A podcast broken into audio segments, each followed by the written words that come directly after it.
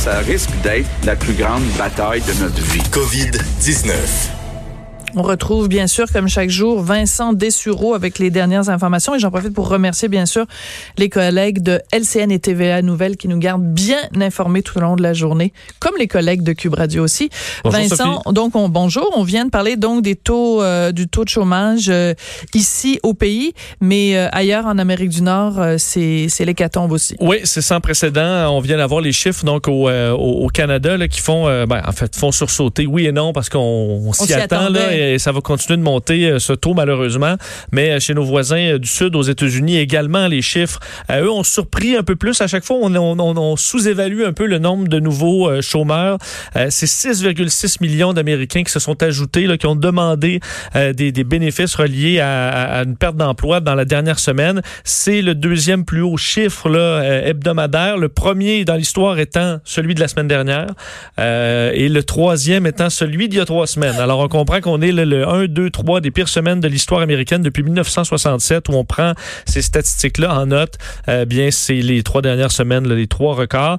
Euh, et ce qu'on dit les, euh, du côté des économistes, c'est que ça va continuer malheureusement pour un certain temps. On prévoit là, entre 16 et 20 millions de pertes d'emploi avec un taux de chômage. Là, il était à 4,4 au début du mois de mars. On devrait atteindre au pire, là, disons, dans le coin de juin, 15,6 euh, aux États-Unis. Donc euh, quasiment euh, quatre fois plus. Quasiment quatre fois plus. C'est vraiment une, une, une explosion du taux de chômage. Et euh, on, euh, on voyait également dans les statistiques le non-paiement du loyer aux États-Unis qui a bondi aussi pour le mois d'avril, évidemment, parce qu'il y a beaucoup d'Américains qui n'ont pas reçu d'aide aussi. On l'attendait au Canada, puis on commence à le recevoir maintenant. Aux États-Unis, c'est encore plus long. Et plusieurs Américains euh, se, se, se demandent comment ils vont payer les prochaines factures, évidemment, dans les prochains jours et les prochaines semaines, surtout que les factures s'empilent malheureusement pour beaucoup de familles. Et qui dit ne pas payer le loyer, ben ça signifie évidemment que tous les locataires et tous les propriétaires, eux aussi, se retrouvent avec des problèmes financiers. C'est toujours l'effet domino parce que tu sais, on dit ça dans l'abstrait, pas payer son loyer, oui, mais il y a quelqu'un qui leur reçoit ce loyer-là et qui a peut-être euh, lui aussi besoin de payer euh, euh, c'est pas toutes les trois banques- fois par jour. C'est pas toutes les banques qui ont été euh, qui sont très ouvertes non plus Voilà. au report euh, sans sans euh, disons tâche au dossier de crédit.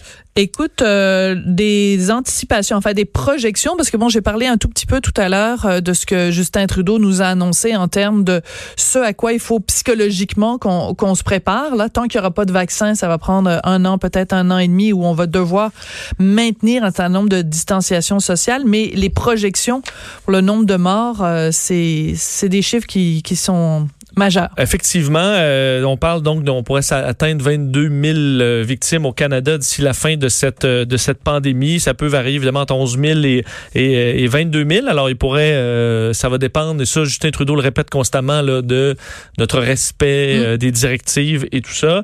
Ce qui est quand même intéressant là, dans le dossier dévoilé par Dr Tam plus tôt aujourd'hui, c'est qu'on avait déjà un rapport hein, en 2006 qui parlait d'un scénario de pandémie Mm. et où on était vraiment là on décrivait presque ce qui arrive présentement, de sorte que c'est pas vrai qu'on n'avait pas vu ça venir du tout. Les grands experts euh, le disaient que c'était une question de temps, mais on le savait au Canada. Du moins, on avait un scénario euh, analysé très précis depuis 2006. Est-ce qu'on a tardé donc à avoir les équipements, à s'y préparer comme il faut? Euh, Semble que non. Justin Trudeau à cette question-là disait que ben, plusieurs pays se sont fait prendre et qu'on va apprendre de ces leçons. Mais effectivement, on a peut-être sous-estimé cette menace-là, ce que des médecins et des experts, eux, n'avaient pas sous-estimé Ben oui, et voyaient même- arriver. Je regarde même Bill Gates, ça, ça a l'air drôle, mais il y a, il a justement des fonds prévus pour l'étude des pandémies et tout ça. Et il y a quand même des grands, des grands personnages partout à travers la planète qui annonçaient ça Ben, de façon précise. Là. des, des séries documentaires. En une sur Netflix, c'est la responsable de, de- de- du système de santé de l'État de New York, donc qui est le plus touché présentement. On l'entend dire, moi, c'est mon inquiétude numéro un, c'est ça, une situation de pandémie aux États-Unis, et c'est ce qui arrive. Et euh, vous rappelez, Justin Trudeau parlait de pas de retour à la normalité là, Mm. avant le vaccin. On va réouvrir évidemment des choses, on va en refermer à certains moments euh, lorsqu'il y aura des éclosions, mais la complète normalité, là, ce sera pas avant d'avoir un vaccin. C'est ça vraiment notre vraie porte de sortie, même si les choses vont s'améliorer euh, d'ici là, dit-on, et peut-être avec des vagues se refermer. Comme on dit en anglais, it's gonna get worse before it gets better. Ça va empirer avant que ça s'en mieux. Exact. Mais il faut quand même, je pense que les gouvernements vont avoir un mandat de euh, gérer les attentes. Là. Entre autres, on voyait Mme Merkel en Allemagne dans les dernières heures qui a tenu à, à calmer un peu les, euh, les, les, esprits sur le fait qu'il commence de plus en plus à avoir une grande pression pour réouvrir, là. réouvrir le plus tôt. Le déconfinement, mais il faut le faire par étapes. Puis il euh, faut faire attention parce que c'est sûr que toi, tu as envie d'être le premier à être déconfiné, mais euh, tu risques d'être déconfiné avant d'être déconfiné. Exactement, parce qu'en fait, elle explique euh, aux, aux Allemands qu'ils auront besoin d'être patients, là, alors qu'il y a de plus en plus de pression. Elle dit que c'est reste fragile la situation et que en termes de réels gains sur le virus, on n'a mm. pas de nouvelles armes là, contre le virus. Ça montre tout simplement que le confinement fonctionne, qu'on réussit à empêcher le, que nos hôpitaux soient engorgés. Mais le virus, il est toujours là et notre euh, société n'est pas immunisée à ce, ce virus-là beaucoup plus qu'il l'était il y a quelques semaines. Alors faut, ça, faut se le rappeler qu'on ce sera un marathon plus qu'un sprint. Alors, d'un côté plus, euh, bon, j'allais dire plus léger, mais en même temps, euh, ça a tellement d'impact économique que ça l'est pas tant que ça. On savait évidemment que plusieurs festivals à Montréal étaient annulés, le jazz, les Franco et compagnie. Mais là, c'est au tour du Festival d'été de Québec de tomber au combat. Oui, un de nos plus gros festivals, euh, même au Canada, qui est officiellement annulé. Donc, le Festival d'été de Québec, qui aura peut-être tardé un peu au lieu de certains. On comprend qu'il y a aussi, j'ai l'impression, des dossiers de contrat là, qui annulent le ben premier? Oui c'est pas toujours simple. Euh, mais là, pour la première fois depuis 1967, euh, que le Festival d'été de Québec n'aura pas lieu, euh, évidemment en raison de, de la COVID-19. C'était prévu du 9 au 19 juillet. Organisation monstre quand même, là, qui mettait en vedette cette année, euh, entre autres, Rage Against the Machine, Imagine Dragons, Jack Johnson. Et évidemment, il n'y a pas de report de l'événement. C'est tout simplement l'édition 2020 est annulée et il y aura, on va travailler sur l'édition 2021. on explique que pour les détenteurs de laissez-passer, parce qu'il y a plusieurs types de laissez-passer ouais, des gens qui l'avaient acheté à l'avance. Il y a des zones avant-scène qui coûtent très cher. Tout le monde sera remboursé à même la carte de crédit euh, pour payer, mais ça pourrait prendre jusqu'à 30 jours. Alors, le festival d'été qui dit là, appelez-nous pas euh, dans les prochains jours. Rien. Appelez pas votre carte de crédit pour annuler les paiements. On va vous rembourser tout le monde. Donnez-nous juste un peu de temps.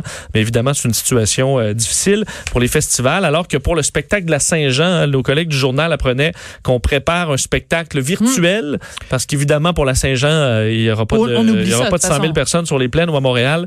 Alors, on prépare une émission euh, qui verra donc certains artistes dans plusieurs régions de la province faire un spectacle qui sera diffusé, entre autres, de ce qu'on comprend à la Télé-Québec et peut-être sur d'autres grands réseaux. Le 23 ou 24, là, ça reste à déterminer, mais il faudra se satisfaire. On s'ouvrira une bière euh, de microbrasserie québécoise et on pourra regarder notre Saint-Jean dans notre euh, foyer. On va boire bleu, on va manger bleu, on va chanter bleu, puis on va fêter bleu. Oui, ça va être. On va se crier par le balcon, là. Puis, oh, on va se crier. Ben, bonne Saint-Jean. Regarde, je te le dis à l'avance. Bonne oui, Saint-Jean ah, à l'avance. Parce que aussi. Dieu sait où on sera le 24 juin. On sera peut-être pas. Euh, on le souhaite d'être ici encore. On, on, on va être au moins à deux mètres l'un de l'autre. Fait que je te le souhaite euh, déjà à l'avance. Je le souhaite euh, aux, aux, auditeurs aussi.